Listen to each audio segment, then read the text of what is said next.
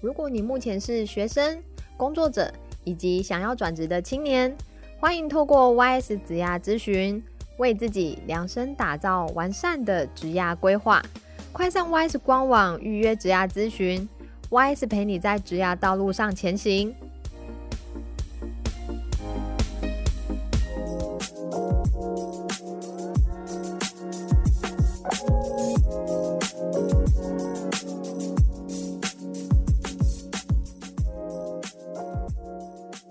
是由劳动部劳动力发展署高屏澎东分署青年职涯发展中心所监制的节目。在这里，我们会分享各种关于职涯大小事，从职场前辈的职涯故事与企业职人的观点，让你一次搞懂学校没有教的事与职场的秘密，在探索当中找到天赋，实现自己最喜欢的模样，让职涯生活更美好。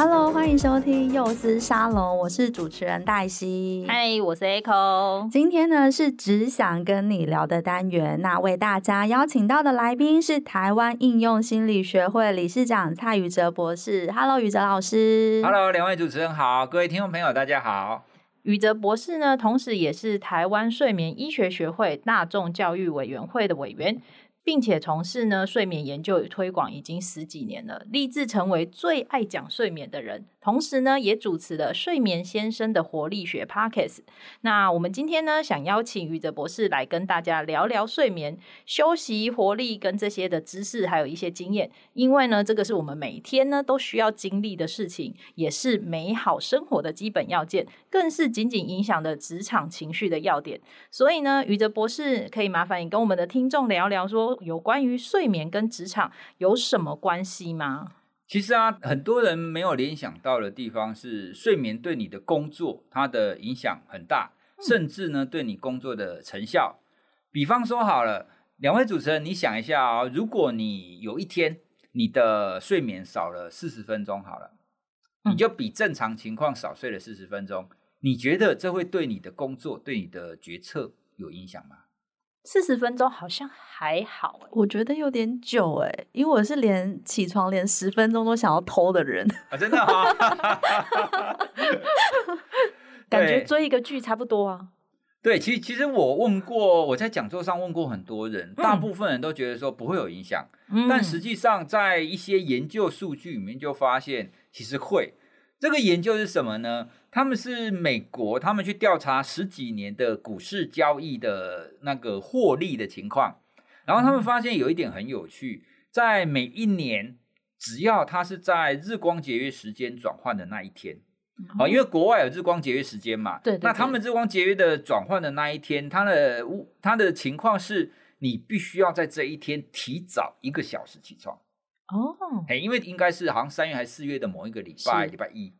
好，换句话说，你在转换的那一天，嗯、你的时间会提早一个小时。那提早一个小时，就变成是你那一天晚上可能对大部分会减少一点。嗯嗯。那从研究数据看来，大部分的人在那一天会少睡大概四十分钟啊。所以我刚刚才问你说，四十分钟会不会影响？我还以为是追一个剧的时间。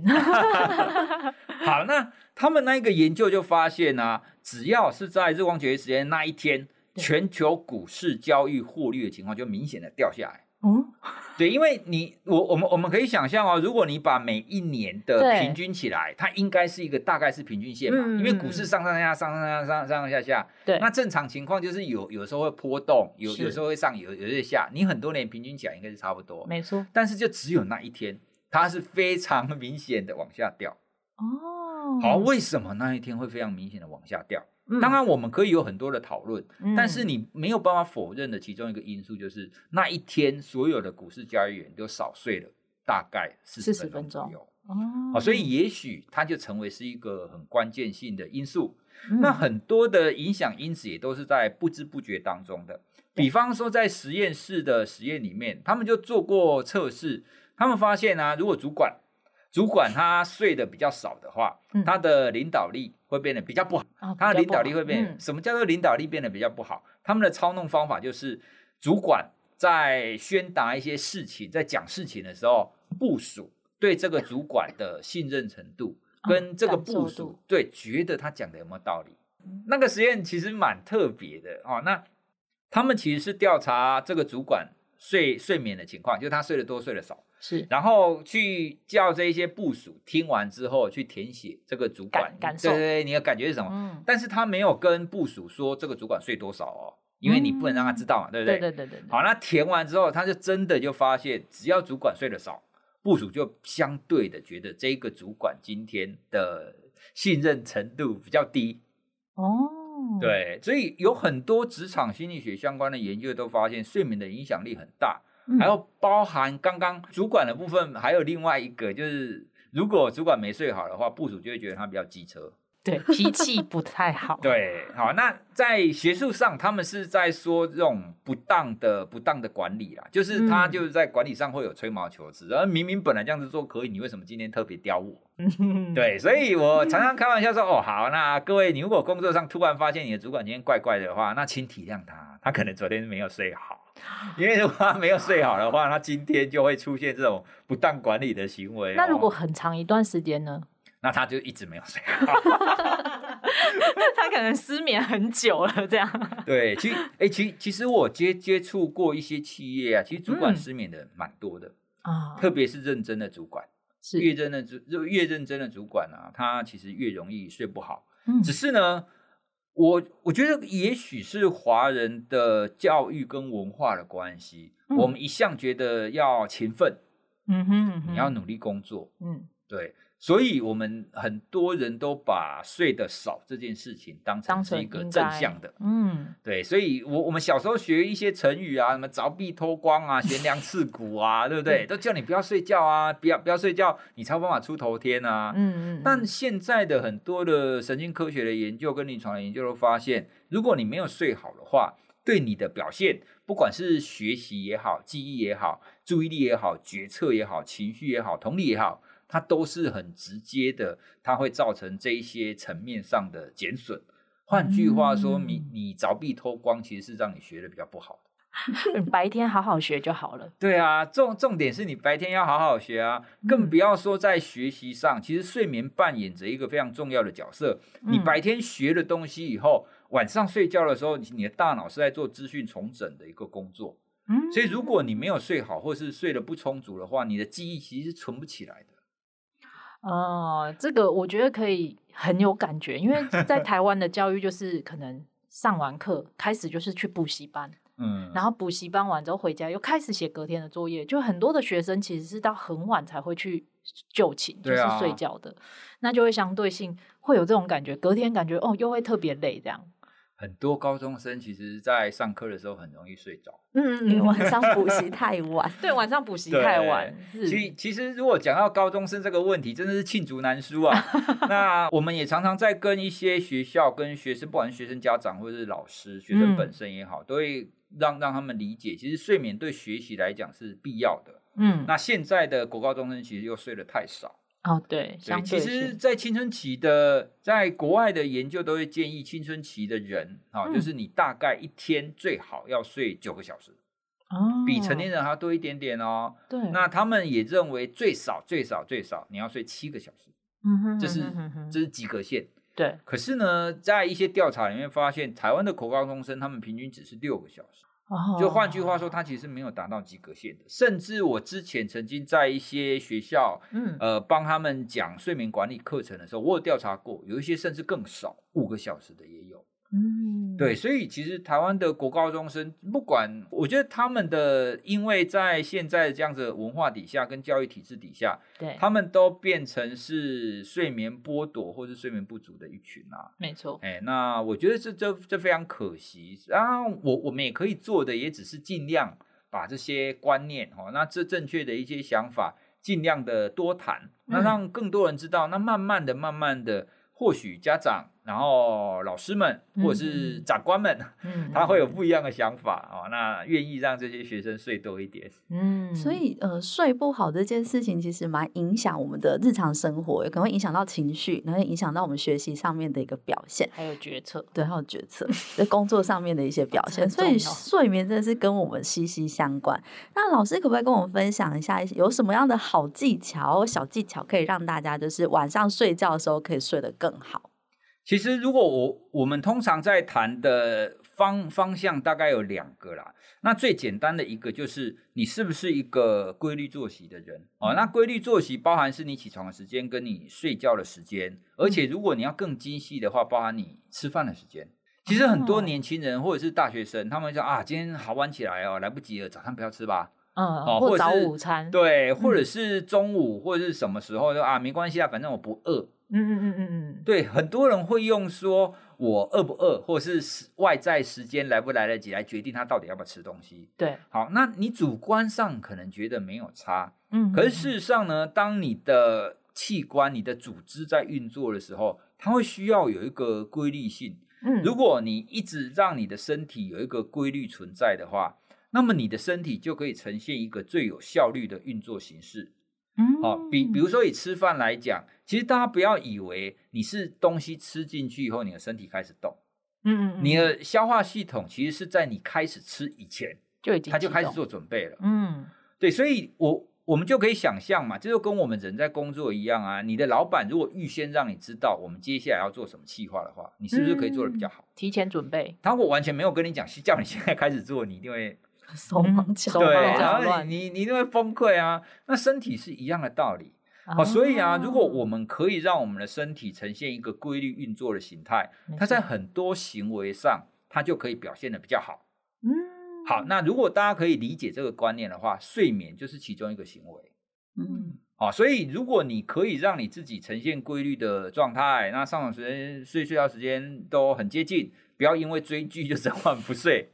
那这样子，你的睡眠自然而然就容易启动嘛。就是你、你、你的大脑知道什么时候他要做什么事啊。要不然你有的时候追剧追很晚，有的时候又很早睡，你的大脑搞不清楚你到底什么时候才要睡觉，他就没有办法帮你准备。好，这是这是第一个，就是你是不是有一个规律的作息。那第二个呢，就会牵涉到我们常常在讲的睡前的仪式。好像追剧就是一个不好的睡前的仪式。所谓的睡前的仪式，是你必须要设一个时间点，那这个时间点之后。你的所有的行为都是朝向越来越放松这件事。好，那正常的情况一般都是我我就结结束晚上的阅读或结束晚上的工作，然后可能去刷牙、换睡衣，然后听一些轻音乐等等的。嗯，可是大部分人不是这样啊，大部分人都是结束工作以后就立刻跳到床上，然后开始划手机啊。哦，现在的人都这样。对，开始追剧。那但是呢，手机跟追剧，它其实是不会让你放松的。我我们只是以为这会让我们放松啊，因为它会有生理跟心理两个问题。生理上，它有光，因为现在的手机跟平板都是发光装置，没错。那光线本身对我们人，它就是一个觉醒的一个讯息，它会抑制我们的褪黑激素，那褪黑激素才可以帮助我们睡觉啊。可是帮助你睡觉的激素，你不让它分泌，你就很难入睡。对，好，所以生理上会有这一点影响。那心理上呢？我我想大家可以感受一下，你追剧的时候，你的你的想法是什么？哇，好好看啊！我好想要看下一集啊！我今天把它追完，好不好？对不对？嗯嗯。对，它会让你让你变得比较 arousal，就是让你变得比较觉醒，然后你也会比较想要继续看下去。那在这种情况，你当然你睡眠的时间会延后。好，所以这个只是其中一个例子，在谈说。当你没有一个合适的睡眠仪式的时候，嗯嗯，你的这种睡眠规律性是很容易破坏掉。那你规律规律性破坏掉，然后你又让你自己不容易放松，那这样持续久了以后呢，你的睡眠就会变得不容易启动。哦，所以现在越来越多人都是因为这种手机的关系，然后变得比较不容易入睡，然后变得比较不稳定。对啊，所以像这两点，你听起来很简单，但实际上真的可以做到的有多少呢？我在每一场讲座上，我其实都会问说：好，你如果前一天睡觉前三十分钟没有用手机或平板的，请举手。大概不到十分之一，每一场都不到十分之一举手。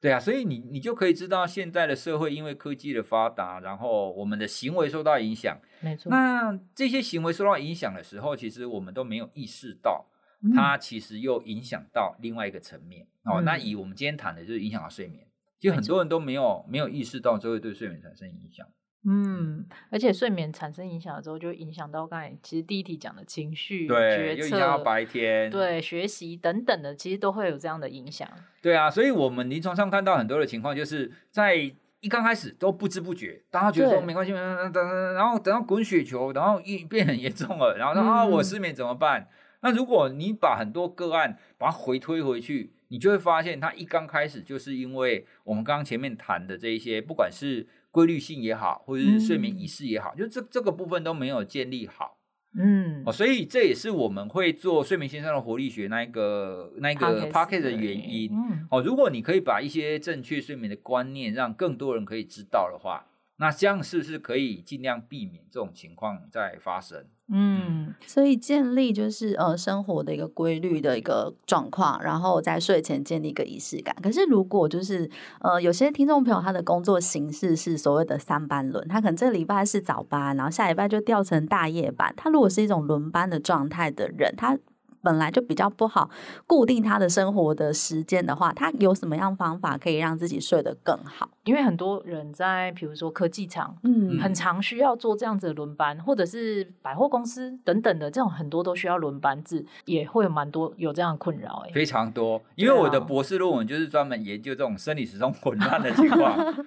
对，但但是你要怎么去帮助他，其实会有非常多的细节啦。嗯、那在这个节目呢，我想要先跟大家谈一个非常关键的，因为很多轮班工作者他们要的是一种简单、快速，嗯、然后不痛的一个调整方法。嗯、但是我要告诉大家，没有这种方法哦，因为你要先理解所谓的轮班，它基本上它就是违反你的生物体的天性。因为我们人是日行性动物，所以我们习惯我们的天性就是在光照、光很亮的时候我们会活动，嗯、那光暗的时候我们就休息。对那轮班基本上就违反这个先天天性嘛。对，哦，所以你必须要明白，当你违反天性的时候，你就要付出一定程度的代价，嗯，来去克服它。嗯哼哼哼。好，那什么代价呢？它的代价就是，当你在晚班的时候，你在晚班休息的那个时段，你就不应该期待。你可以跟其他白天班的人一样去作息，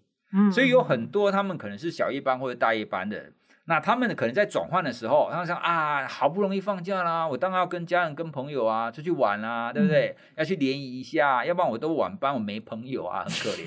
对对，没有错，其实这又是轮班工作的另外一个限制啦。对，好、哦，那因为没有办法嘛，大家都白白天班啊，没错。可是呢，一旦你在休息日，你没有用夜班的这个生活形态去去度过的话，你用白天班的方法，那就又打乱了你本来要进行的夜班的这个工作形态。嗯、因为我们刚刚讲的规律是很重要的，对，哦，那所以如果你夜班的时候，你就要尽量把所有的作息都变成是夜班的状态。那当然，你要转换的时候，还有非常多的方式可以协助了，比如说照光，比如说运动，比如说饮食。其实都是有一些方法可以辅助的，但我我一直以来帮助在跟很多人谈的过程当中，我觉得最大的困难点就是大家都希望无痛，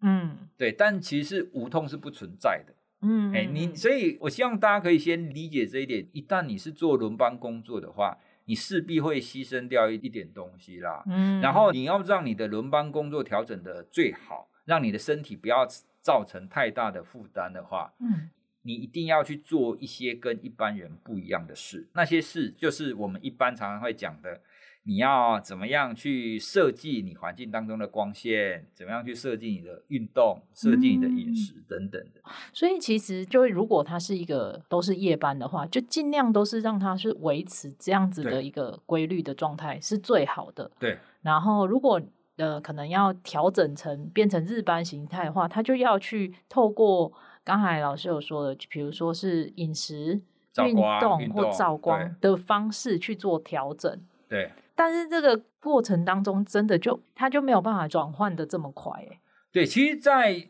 轮轮班工作或生理时钟的研究这么久了，其实学界或者是我们可以从理论或从科学出发，我们已经知道有有什么方法可以协助了。嗯，不过呢，在企业或者在产业上，其实对于这方面的琢磨还很少啦。对啊，对啊。比方说，所有轮班工作的企业，有哪一个企业他很认真的告诉员工说：“好，你从早班轮到小夜班的时候，你应该要做什么调整？你小夜班轮大夜班，你大夜班要轮回白班的时候，你应该要做什么调整？”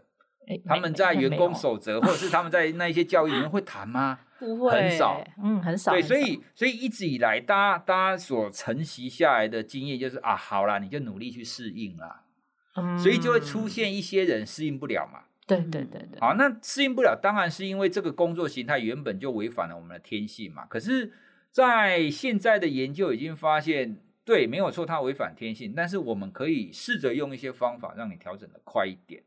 嗯，对，所以我也我也我也很希望跟这一些需要轮班工作的企业，可以跟他们呼吁一下，倡议一下。对，其实这当中不是没有办法的，它仍然是有一些方法可以更好。但是重点是，嗯、呃，企业本身以及员工。就必须要先理解到，我们刚刚花很多时间谈的这一点，轮班本来就是一个非常辛苦的一件事，没错。所以你势必个人跟企业都要付出一些成本，让这个整个转换可以做得更好。这样长期下来跟整体下来，你才能够让员工不要流动率那么高啊，嗯，你才能让员工的工作效率好一点啊，你才能够让员工在工作场合的公安意外不要那么常发生啊，嗯，对不对？因为你轮班如果转换员工没有适应好，你说他这是他个人的问题。但是你没有睡好，他就容易发生公安意外啊。嗯，那公安意外是谁的问题？公司的问题啊。嗯，那发生公安意外，你除了赔偿以外，你还会影响整个工作的效率啊，会影响公司的形象啊。嗯，这些是不是都是企业的问题？是。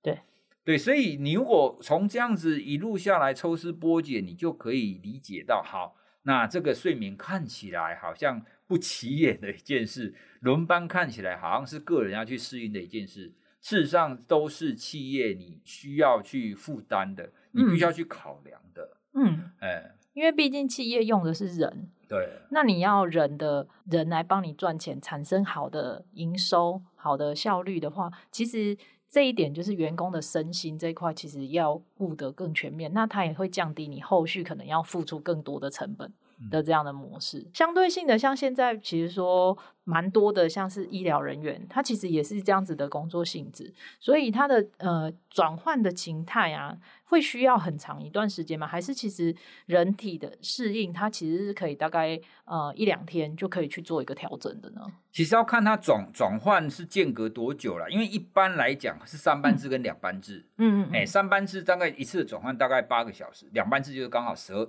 十二小时嘛，嗯嗯嗯。好，那如果我们说你要完全转换的话，其实最佳状态其实是一个礼拜哦，但没有一个公司是可以等你一个礼拜的啦。是啊，是啊。所以这就是我我们刚刚有谈的，如果你有介入，你有设计一个良好的一个转换的机制，嗯，那让员工可以充分的明白说，好，那转换本身就不是一件一件容易的事，嗯，而且导入变成是你企业当中的一个系统一个机制的话，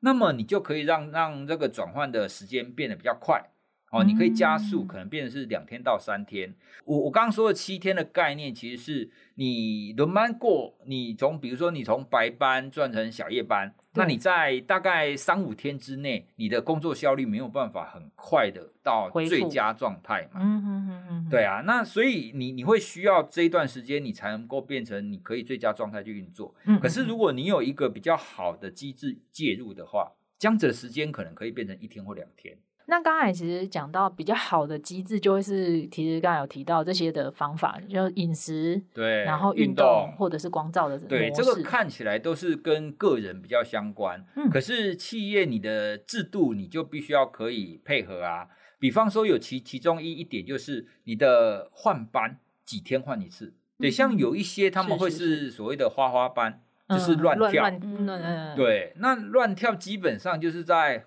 讲难听一点，就是在恶搞员工，因为他就让你生理时钟就会乱，你就没有任何的依据，嗯、对，而且它的调整会非常困难。嗯，那最佳的状态，第一个是你必须要顺时针轮班。所谓的顺时针，指的是你上班制的话，你就要白天班转小夜转大夜，然后大夜再转回白天班，哦、对，这种顺时针。嗯，哎，那因为我们人的生理时钟的天性是比较适应顺时针轮的。好，所以像我们刚刚讲的，你要顺时针方式轮班，你不要花花班，然后你一个班别至少可以持续长一点，嗯、这些都是制度的问题，嗯、因为员工没有办法决定嘛，真没办法。对啊，所以这个部分你一定要企业本身必须要先了解它的重要性，了解说这样子做对员工是有好处的，所以对企业整体是有好处的。嗯，这样子你定下来之后，你下面的这些员工，你才有办法让他个人去做适应啊。不然，员工很努力的去适应啊，你给他一个花花班，你他再怎么努力也没有用。嗯，哎，所以轮班工作就是就我我们刚刚讲的，它会有两个，就是你系统，你企业本身，你你必须要理解，必须要支持，然后再加上导入一些员工训练，或者是让他们知道说怎么样对他们才是最好的。嗯，对，那这样子才可以整体，不管是对员工个人也好，或对企业整体的一个工作环境。对企业的营收才会是一个有正面的效果，而且员工也比较不会无所适从。对，而且重点，你这样一做了以后，相信它的流动率会降低啦。因为像我们刚刚讲的，嗯、轮班工作它很容易流动的原因是什么？不适应啊，不适应。嗯、对啊，那你导入这样子，你才有办法降低它的不适应。对，那除了不适应之外，那一些留下来工作者，他们才有办法更快的用比较好的工作效率去运作嘛。而且比较不容易受伤啊，嗯、这这不这不是很好吗？对，是啊是啊。但那我我觉得现在的问题是，呃，睡眠就是大家觉得是对了对了，它很重要，对，但但是它依然不是一个非常台面上的一一个知识。那大家总总总是会把它归咎于个人，然后说、嗯、啊，这是你要自己去适应的啦，公司也没办法。嗯，就是你如果睡不好，那也没办法，因为那是你的睡觉这样的概念。对，那当然有一部分是个人，嗯、可是就就像我们刚刚谈谈下来，你会发现有很大一个部分企业体，如果你愿意花一点心力去